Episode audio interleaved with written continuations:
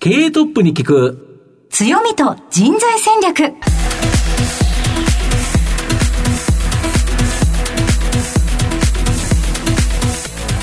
毎度相場の黒髪こと藤本信之です。アシスタントの飯村美希です。経営トップに聞く強みと人材戦略。この番組は相場の福の神こと財産ネット企業調査部長の藤本信之さんが注目企業の経営トップや人材戦略を担うキーパーソンをゲストにお迎えしてお送りします。企業を作るのはそこで働く人という形なんですがゲストには毎回事業戦略上独特の強みとですねその強みを生かすための人材戦略じっくりとお伺いしていきます。はい。今回なんと第50回そうですね。でございます。今日来ていただく社長さんはですね、まあ、大企業に入った後、海外でですね、まあ、その仕事をガツンと2つほど立ち上げたというところで、まあ、そこから帰ってきて起業されたと。うん。非常に面白い経歴の持ち主の方ですね。はい。エネルギーあふれるお話たくさん聞けそうですね、はい、皆様どうぞお楽しみに。この後早速トップのご登場です。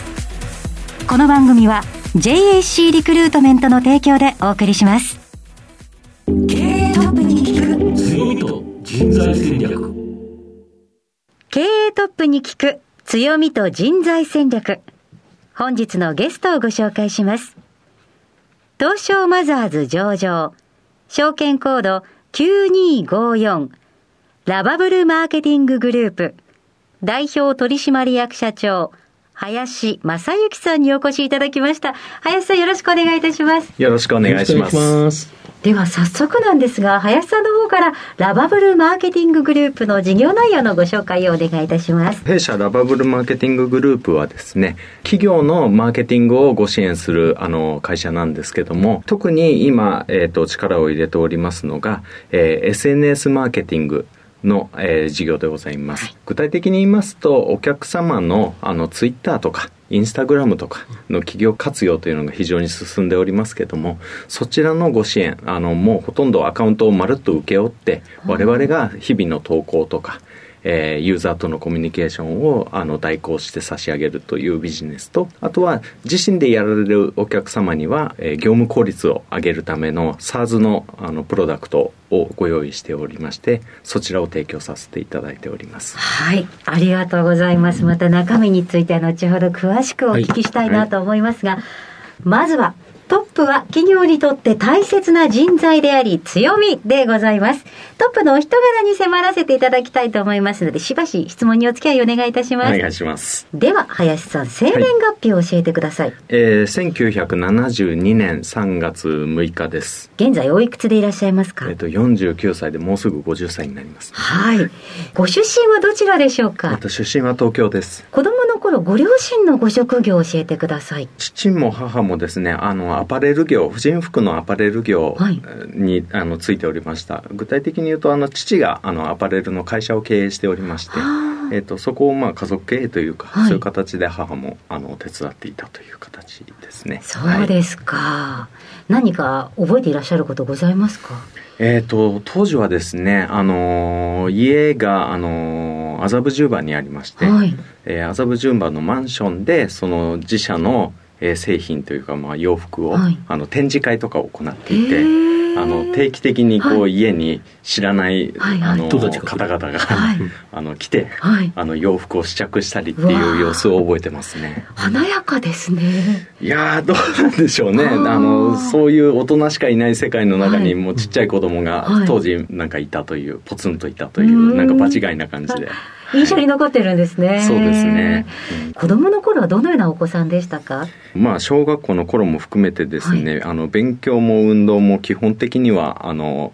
えっ、ー、と、後ろから数えた方が早いっていう、そんな感じの、はい、子供でした。あ、そうでしたか。はいその後何か頑張ろうっていうきっかけがあったりとかしましたか、うん、中学に入った時に、はい、あの担任の先生があの少し年齢のいったあの、はい、女性の、はい、ベテランの女性だったんですけども最初の中間試験の前に職員室に呼び出してきて「あの林ちょっと来なさい」と。いうことで呼ばれて行きましたところあなたは小学校の時成績が非常に悪かったけど、はい、あの知能指数の検査をしたら非常にあの上位だったと、はい、だから、はい、つまりはあなたはやってないだけだから、騙されたと思って勉強しなさいと。い。うのを中間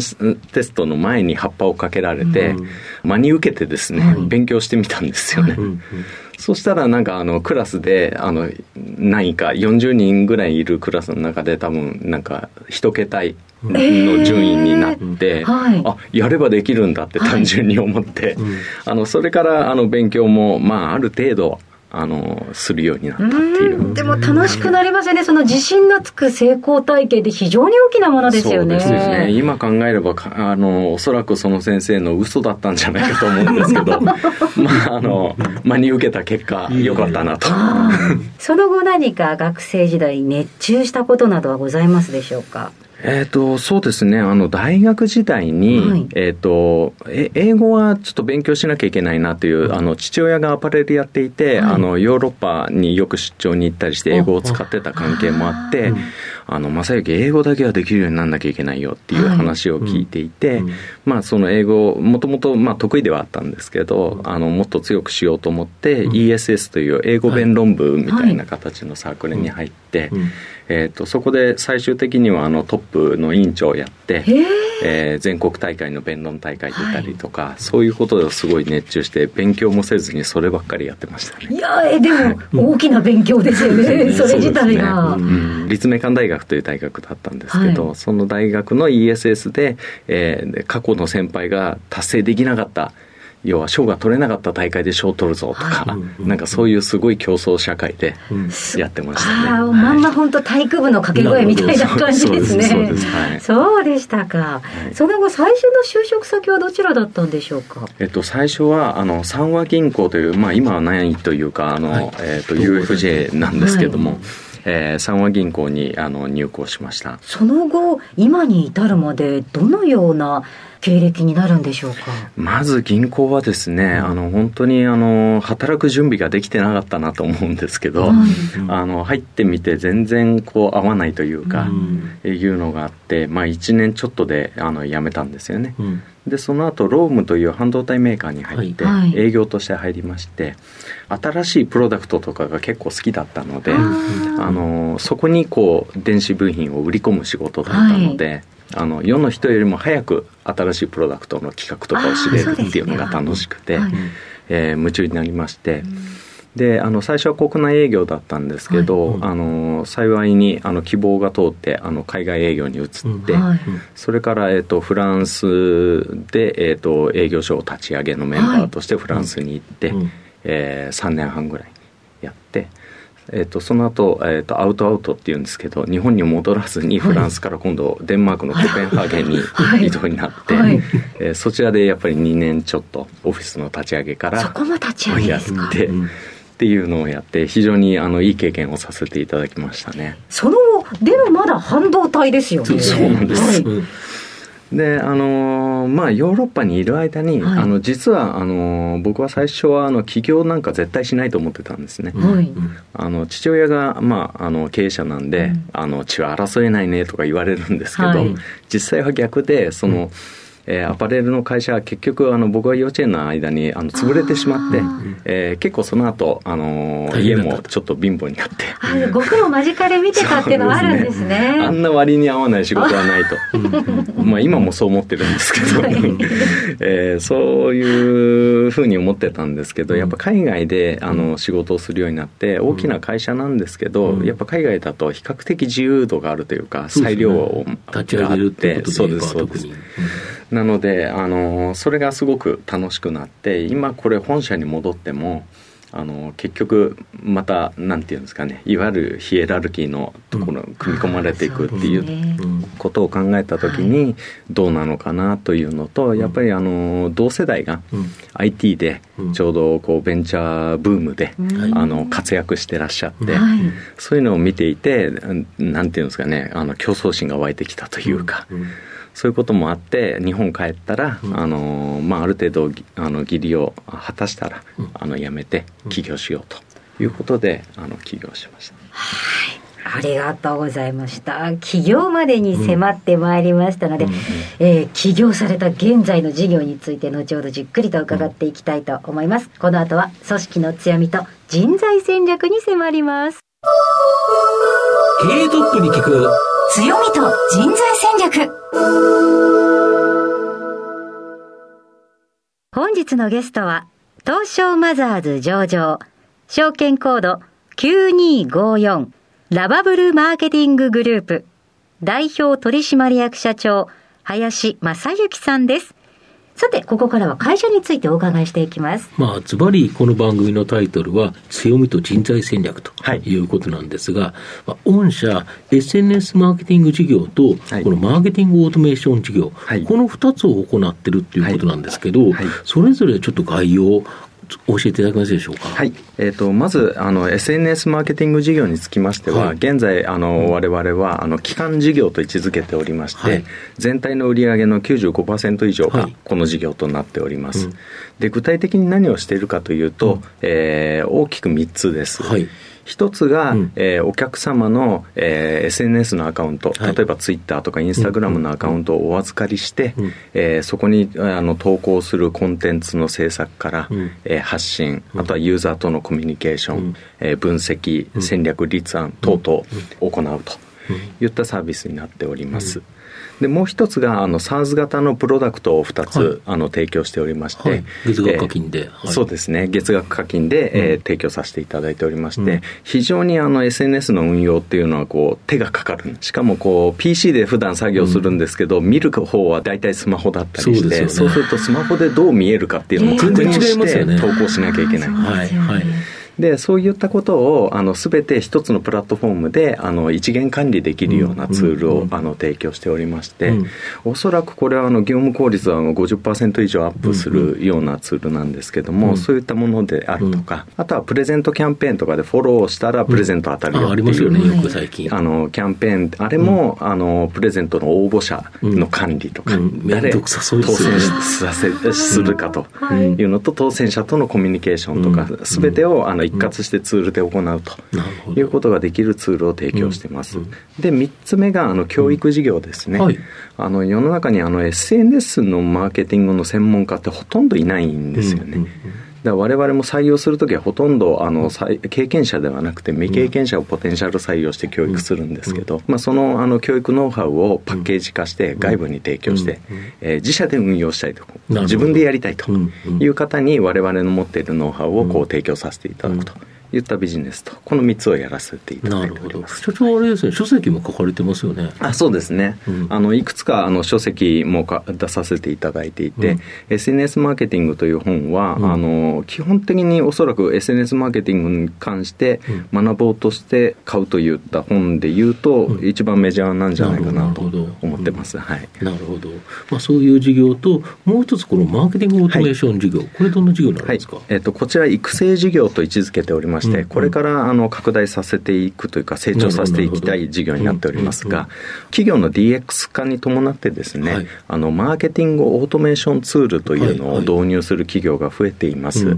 このマーケティングオートメーションツールというのは、例えば Salesforce さんとか、はい、えー、ハブスポットさんとか、はい、米系のあのベンチャーが多いんですけども、そういったプロダクトをあの導入して、うん、えー、運用するという企業様、日本でも増えてきてます。はい、ただ、やはりこれも SNS と一緒で、うん、あの慣れてない方がツールだけ導入しても、うん、使い切れ運用できないという課題が非常に多くあります。ですので我々はあの SNS と同様にですね、そのオペレーションの部分ですね導入のご支援もした上で、えー、月額で日々の運用をお手伝いするようなサービスを展開しております。なるほど、はい、御社の場合事業がですね、まあ、実際に人が動くっていう部分のビジネスと、もう一つそのプロダクト人が動かずに、はい、まあ、製品、サービスを提供する、はい、まあ、この2つがあるっていうことですか？そうですね、はい、なるほど。で、えーと、やはり人手がかかるっていうところは、どうしても人材っていうのは、すぐに増えるわけでもないし、はい、きっちりと教育したとい。うことでいうと、いきなり拡大しない。うん、だけど、このツールの方は売れれば、まあ、人手かからない分だけ利益率も高いとい。うことで、今まだ5%程度なんですか、この、えーと、売りえー、人手がかからない部分っていうのは。えっと、先ほどご紹介した SNS SNS の運用支援ツールの SARS のツールに関してはですね、えーと、SNS マーケティング事業の全体の売上比率で言いますと、今20%を超えてる形になります。20%を超えてるんですか、はい、かなりこのあの人手がかからないサービス、まあ、こちらの方も増えてきてるということですか？そうですね。あの、毎年毎年全体の売上に占める SARS のあの売上比率が伸びておりますので、え今後もその傾向は維持して、えー、よりあの競争力のあるビジネスにしていきたいなと思ってます。そうするとあれですよね、収益的には安定化しますよね。はい。要は積み上げですもんね。はい。あの、利益を生み出す体制っていうのは、より強化されていくということになると思います。なるほど。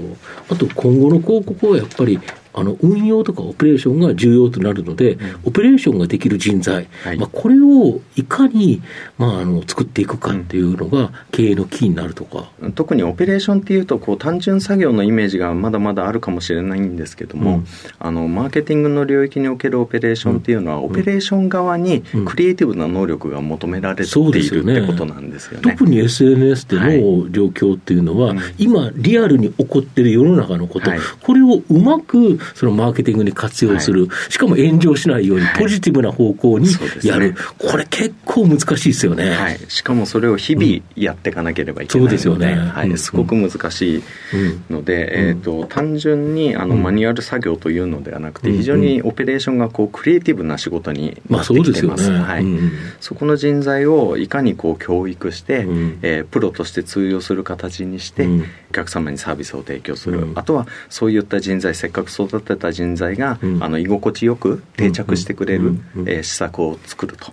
いうことが非常にあの弊社のビジネスでは重要になってきます、御社の場合あれですよね。テレワークとか女性の活用とかかなり進んでますよねはい。テレワークはですね、まあ、コロナをきっかけにあの推進してきたところはあるんですけども、あのコロナが落ち着いても基本的にテレワークを中心とした働き方にするぞということで社内でもアナウンスしております、大体今ですね、はい、多くても、えーと、出社は20%未満っていう形になっておりますので、えー、8割方はあのもうリモートで、うん、えー、やれる体制ができております、はい、しかもあれですよね女性の活躍が大きいですよね。はい。あのこれはなんか意識して女性を増やしたというより、どうやら我々のビジネスはあの、なんか女性の方が向いてるのか、得意な方が多いのか好きな方が多いのかわからないんですけども、まあ、あの結果としてあの、特に SNS マーケティング事業に関してはですね、うん、6割7割は女性っていう形になってます、今何人ぐらい働いてるんですか、えっと、全体で言いますと,、えっと100名を超えるぐらいという形です、なるほど、はい、ざっくりと何人がどういうような事業どういうような仕事されてるんですか、はい、えっと、まずあの8割方が、えっと、SNS マーケティング事業、におります。その中にはもちろんセールスであるとか、マーケであるとか、コンサルタント等々、あの、ござい、内訳ありますけれども、えー、になってます。で、えっ、ー、と、1割が、あの、本体ですね、ラバブルマーケティンググループの、まあ、基本的に管理本部系の仕事、あと、育成事業である24-7が、と SNS エキスパート協会が、まだ合算して残り1割と、うん、そんなざっくり言うとそういう構成になります。なるほど、はい、今後やはり注力っていうところで言うと、まあ、SNS マーケティング事業に関しては、まあ、これある程度粛々と伸ばしていくと、うん、でこのマーケティングオートメーション事業、これ非常に面白そうで、まあ、今後あの大きな成長を期待できるかなと思うんですけど、やっぱりここが大きく伸びていくっていう感じですか？そうですね。あのここ数年これから数年に関してはそれでも依然あの、うん、SNS マーケティング事業が主力であることには変わりないかなと思っておりまして、まず我々としてはこの事業を、あの市場の拡大以上に、あの成長させていくということを考えております。その上で育成事業であるマーケティングオートメーション事業ですね、こちらもあの Salesforce さんとかそのツールベンダーは非常に今業績伸ばしておりますめちゃくちゃ伸びてるんですけど、はい、最後きちっと使い切れてるかどうか、はい。はい、これがやっぱりキーで特に Salesforce とかはお値段がお高いので、やっぱりこれを活用できなかったら、企業、えらいマイナスですからね。そうですね、うん、はい、その時に、なんかついついツールのせいにしがちなんですけど、うん。うん、あの自由度が高いツールなだけに、あの使う側の,、あの能力というのが非常に、あの要求され高機能だけにね。そうです、はい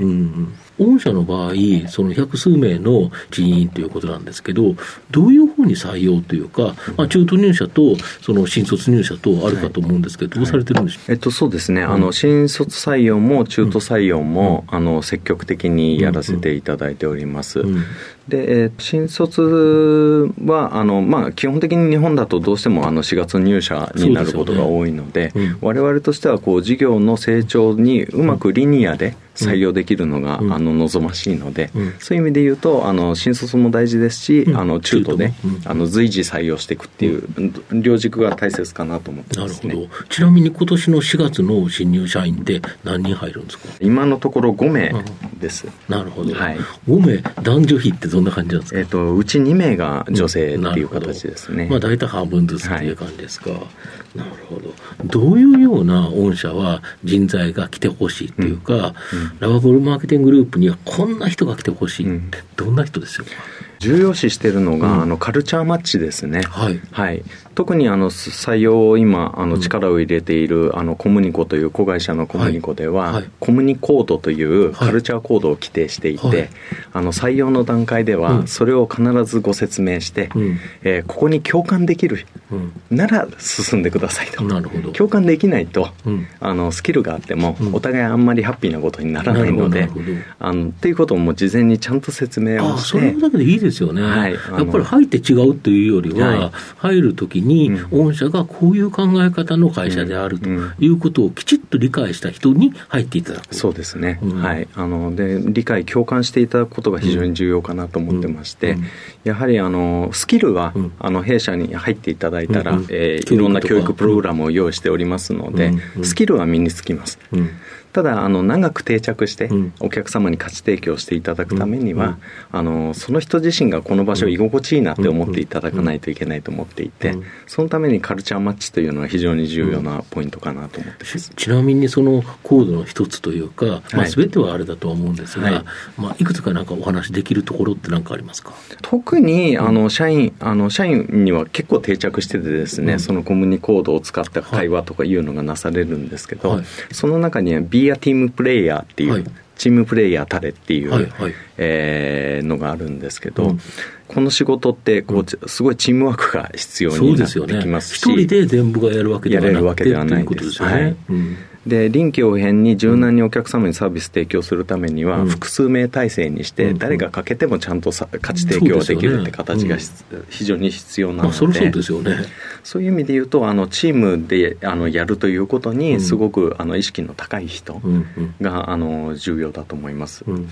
昔はあの例えばテレビ CM とかって、クリエイティブが1個出来上がると、3か月間同じ CM が流れて、あまあ、そうですよね、はい、でそうすると、ものすごいその独創性であったり、クリエイティブ性、だから多少チームワークが悪くても、もうすごいアイデアのある人。ちょっと尖った人が、クリエイターが一人目立つみたいな、あの文化がどうしても広告協会あるかと思うんですけど、今の時代は多チャンネルになって、毎日のようにいろんなプラットフォームに合わせたコンテンツを生み出していくってなってくると、あのチームワークの方が重要かなというふうに思ってますね。女性が多いっていうことなんですけれども、はい、そうなっていくと、うん、社内でのあの、うん、いろんな制度とかっていうのの整理もいろいろ記入しなきゃいけないところかと思うんですが、御社ではどのようにされていますか？社員の皆さんが、あの居心地いいと思ってもらえる、はいっていうことに関してはあの会社としては全力であの対応すべきだと思っておりまして、まあ、特に今不確実性が高いというかコロナもありますし、はい、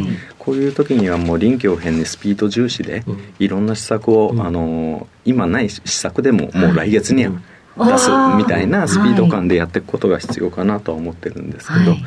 最近アナウンスしたものでいうと、はい、まあ、コロナでちょっと学級閉鎖とかで子どもの面倒見なきゃいけないと、はいはい、多くなってきてますよね。でそういう方とかが、あのでも仕事もしなきゃいけないっていう時とかってすごい苦しいと思うんですよね。なのであのそういう時にもうベビーシッターを手配したら、うん、それは全部会社が全額持つよっていうのを発表させていただいて、はい、それはいいですよね。そうですね、うん、そこまでしてもらえると、会社に対する愛情も深まりますね。ああそうですか。あと、この番組ですね、はい、まあ、お昼に放送しておりますので、はい。はい、えー、社長のですね、ランチ、お聞かせいただきたいんですけど、で何を食べるのが多いですか？時々、あの、一人で実はこっそり、あの、会社の近くで気に入ったお蕎麦屋さんがあって、えーと、そこにはこっそり一人であの食べに行ってあのちなみに何そばですか？あの、えーと、ざるそばなんですけど、はい、ごまだれなんですよね。はいあのそれがあの、うん、ちょっと美味しくてですね。こっそりなんですか？こっそり。あの一人でサクッと誰にも言ってなかった話をここでしてしまって、うん、あのスタジオの外で社員の方が笑っておられます。知らなかったと笑っておられます最後の質問なんですけど、はい、まあ、社長もあの本書かれてるんですけど、はい、愛読書などですね、何かおすすめの本、まあ、社長の本でもいいと思うんですけど、はい、えっとですね、うん、この番組でっていうことを考えたときに、うん、あの、私が何回も読み直している本で、はいはい、ストーリーとしての競争戦略っていう本があるんですね。さまざまな企業にで成功した企業には、はいはい、あの独特のストーリーがあって、そのストーリーをこう、なんかフレームワークで分解して、例えばスターバックスとか、はい、いろんな会社の事例に、この会社の戦略っていうのはストーリーに落とし込むとこういうフレームワークでできるよ、説明できるみたいなことが、あの書かれていて、我々がオペレーションに特化して事業を行うって決めたのも、この本を読んで、そのフレームワークで会社の強みと弱みとかを分析した結果、あのやったんですけども、今でも私あの別の会社とか他の会社さんを分析するのに、このフレームワークに当てはめたら、この会社の戦略ってどうなのかなっていうのを自分で考えてみたりしていて、まあ、例えば投資とかなさる方に関して言うと、あのこういう本を読むと、あのもしかしたら参考になるのかなと思って、はい、ご紹介させていただきました。ありがとうございます。ね企業研究する時の、いいやなんか見え方ができね本当ですね、社長はなんか年間300冊ほど本を読みお読みになられるそうですか。らすごいですよね。その中から選んでいただきました、楽しいお話ありがとうございますありがとうございます今日のゲストは東証マザーズ上場ラバブルマーケティンググループ代表取締役社長、林正幸さんにお越しいただきました。林さんありがとうございました。ありがとうございました。ありがとうございました。経営トップに聞く強みと人材戦略それではここでお知らせです。東証一部上場 JAC リクルートメントは世界11カ国に展開するグローバルな人材紹介会社です。スペシャリストや管理職の人材紹介を通じて、長年にわたり多くの企業の成長に貢献した実績を持ちます。当社では、役員、CFO、CIO、本部長、社外取締役などの経営幹部層の人材紹介に特化した専門部署、JAC エグゼクティブを構え、企業の経営課題解決を支援しています。経験豊富なコンサルタントが経営課題をヒアリングし、課題解決に導く人材をご紹介いたします。企業の経営改革を担う人材など、経営幹部の採用なら、東証一部上場、証券コード 2124JAC リクルートメントにお任せください。お送りしてきました経営トップに聞く強みと人材戦略そろそろお別れのお時間です今日のゲストはラバブルマーケティンググループ代表取締役社長林正幸さんにお越しいただきました。さて番組の放送中にもお話がありましたけれども、はい、林さんご自身もご本をいくつか出されていまして、うん、ぜひぜひ皆さん、えー、林正幸さんのお名前で検索するかまた SNS マーケティングと本の検索をしていただくと、えー、書籍が見つかるかと思いますのでお手に取っていただければと思います、はい、それではここまでのお相手は相場の福の神財産ネット企業調査部長の藤本信之と飯村美希でお送りしました。来週のこの時間まで。ほなまたお昼やで。経営トップに聞く強みと人材戦略。この番組は JAC リクルートメントの提供でお送りしました。